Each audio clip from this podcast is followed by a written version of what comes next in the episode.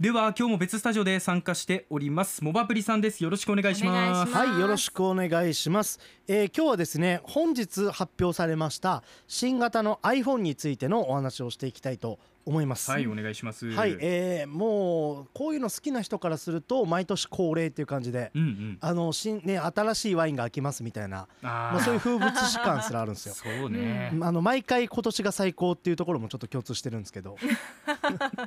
でもさすがにちょっと界隈の方々からしたらね目新しさはなくなってきた感はあるんじゃないですか？まあそうなんですよね。ねはい、うん、まあ改めて紹介すると、はい、えっともう本当に何時間前だ？5時間ぐらい前かな、うんうん、に、えー、アメリカの、えー、カリフォルニアの方でですねアップルが発表を行いまして、はい、今回は iPhone14 ですね。14数字の14って書く、えー、4機種が、えー、発表されました。はい。はい、えー、一応名前紹介すると iPhone14 とこれが大きくなった iPhone14 プラスうんうん、さらにはこの iPhone14 から、まあ、ちょっといろんな機能を、えー、グレードアップした iPhone14 Pro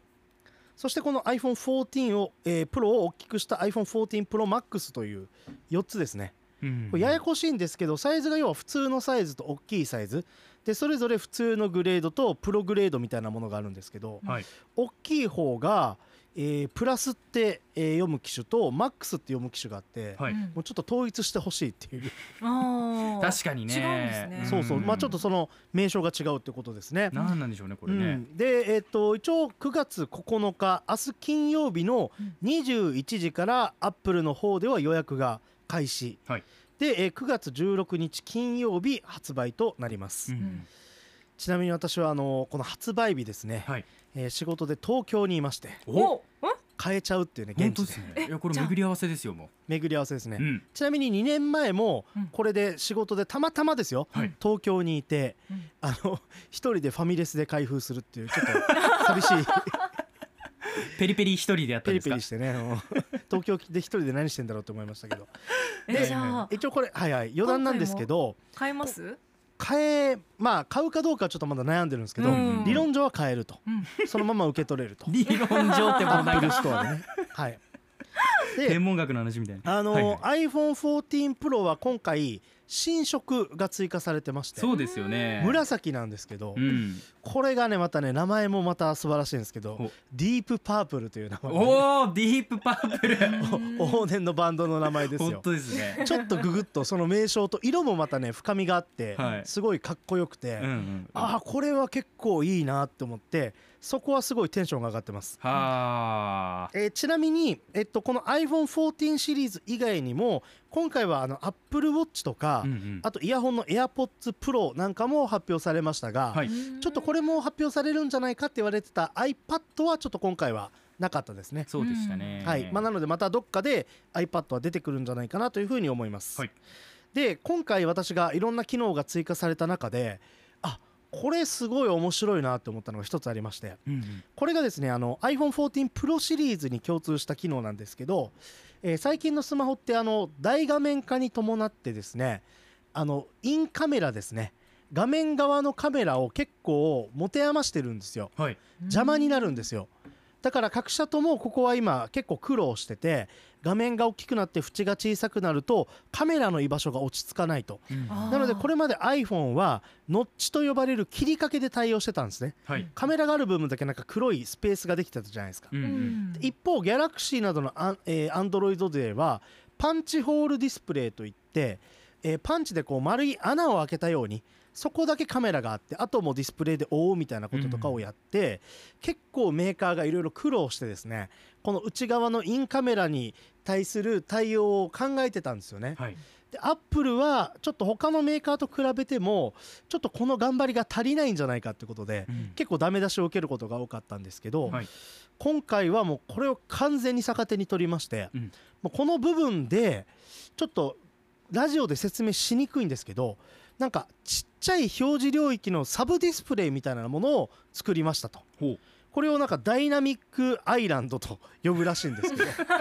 離れ小島みたいな、え。ー、そうそう。ダイナミックアイランド。これはねちょっとある種弱点とか遅れを逆手にとって他のメーカーは消すことに躍起になってるんですけどあえて機能をつけて、はい。ここにあることはあるんだけど役に立つよみたいな。なるほど。これはちょっと一本取られたなと思って感心してましたね。はあ。これが構想にあるからずっと残してたんだったらなおさらすごいですよね。そうですね、うん。でお知らせが一つありまして、はい。えー今日のコーナーテンションのピーク今ここです。あら。こっからはどうなっちゃうんですか？こっからはどんどんなんかももにょもにょしだすんですあらららら。もにょもにょ。あのーまあ言うとうん。ちょっとあんまり面白くはないな。あ、いいことでまあまはないんだ。ああの率直な意見ですよ。いいですでよまあこれはでもあのまあ仕方ない部分がありまして、うんうんうん。なぜかというと iPhone って他のスマートフォンと違って世界中で売れるからうん。もう何千万台とかの規模で作るんですよ。はい。そうなってくると例えばじゃあ Android の方は今あの折りたたみスマホ出しましたとかね、まあ、こういったものが流行ってるんですけど、えじゃあ今現在の技術で折りたたみスマホをこの期間スケジュールで何千万台何百万台作れるかというと多分まだ作れないんですよ、うん。アップルの規模では。はい。だからやっぱりどうしてもアップルってもう大量に生産しないといけないから大量に生産できる部品とかそういったものでできる最高のものを作らないといけないんですよ。うん。ある種制約が載ってるんですよ。売れすぎちゃうがゆえに。うん。あだからやっぱりあのどっかで見たことある機能とか、うん。さっき言ったように後発で遅れてるんだけどちょっとアイデアで乗り越えるとか、うん。そういうのはあるんですけどうわ見たことないこんな機能みたいなものは正直ここ数年間あんまりないのでなんかうんって感じですね。これはギャラクシーとかで折りたたみを展開できる一方で iPhone でなかなかそこに踏み切れないのは世界的に流通している面では一緒ですけれどもなんかやっぱり流通量は iPhone の方が多いんですか？多いですね。だからギャラクシーも売れてるといえば売れてるんですけど例えば安い A シリーズが数としては出てるみたいな。うんああちょっと廉価版みたいなものが。そうだから逆にはいあのギャラクシーの折りたたみとかは世界で何千万台売るぞとか売り上げ1位目指すぞじゃなくて、うんうん。ある種私たちはここまでできますよっていうあアピールのためのまあ製品とも言えるわけですよね。なるほど。でもアップルはアピールのための製品と爆発的に売る製品がどうしても一緒になってしまうので、うん。こういう形になると。そうかそうか。わかりやすいでさらに、えー今回ちょっと私負け組勝ち組があるなと思っててはい何ですか？、でえー、と今回ですねこの iPhone14 を見た時にうん負け組は何か、まあ、あんまり勝ち負けで考えるのもちょっと野暮な気はしますけど、うんうん何かというと、えー円安真っ只中の中で日本円で買う人たちですね。はあ。値段だいぶ違うんでしょうね。そうなんですようん実はこれあのアメリカのドルの価格では去年の iPhone の13と今年の14は、うんえー据え置きで一緒になってるんですよね。はいでアメリカって結構インフレ傾向があるのでまあ値上げになるんじゃないかって言われてたんですけど結構そこは頑張って値段維持してるんですよ。うんでも日本では、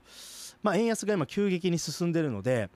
例えばドル建てでは同じ金額だったとしても去年9万8800円だった iPhone13 から、えー今年の iPhone14 は11万9800円。はい。まあおよそ2万円近く値上がりしてるということですね。うん。他のモデルもまあ要は軒並み2万円から3万円ほど値上がりしてて、はい。でただでさえ安くない、えー iPhone っていうのがさらに割高感が出てきたなっていうところがあります、ちょっとこれ痛いですよね。なので逆に言うと勝ち組っていうのは去年の安い価格の時に iPhone13 とか発売してすぐ買った人とかうんあとはあの iPhone のちっちゃい iPhone mini っていうシリーズがあったんですけど、うん今回はミニが出てないんですよ。はい。ということはなんかミニ欲しい人たちはもう去年のモデルを、えー高くなった価格でか買えざ得ないのでうんだ去年の iPhone13 mini とかその前の iPhone12 mini とかを円安が反映される前に買った人たちはもう大勝ち組だなと思って、マリコさんがそこに当たりますよね。やった。私そう12のミニで MacBook Air もモバプリさんに勧められて買った組ですので。でちなみに一番負けたの誰かというと、うんえっと円安が反映される今年の6月に iPhone を売却した私ですね。あもう大負け組ですね。あ こんな身近にはいなるほどね、引きこもごもな感じですね。苦しいところあると思いますがアンケートの結果も見てみましょう、はい。新型の iPhone 買いますかということで、えー買わないと答えた方が106票集まったうちの67%、買いたいけど今は無理が25%買うが8%という結果になりました。うん。なんかこの表通りというかね非常に現実的なモアペリさん数値になったなという感じがしますね。でも買いたいけど今は無理がねあの4人に1人はいるので、ええ。これぜひ政治家の皆さん頑張ってね 買えるようにね もうこれ政治案件ですよ本当に、まあ確かにね。経済。政治経済案件ですのでうん。そうですよね。うん消費の流れとか供給の流れはそこになってきますからね。よろしくお願いします、以上今日は新型 iPhone についてモアペリさんに話してもらいました。ありがとうございました。ありがとうございます。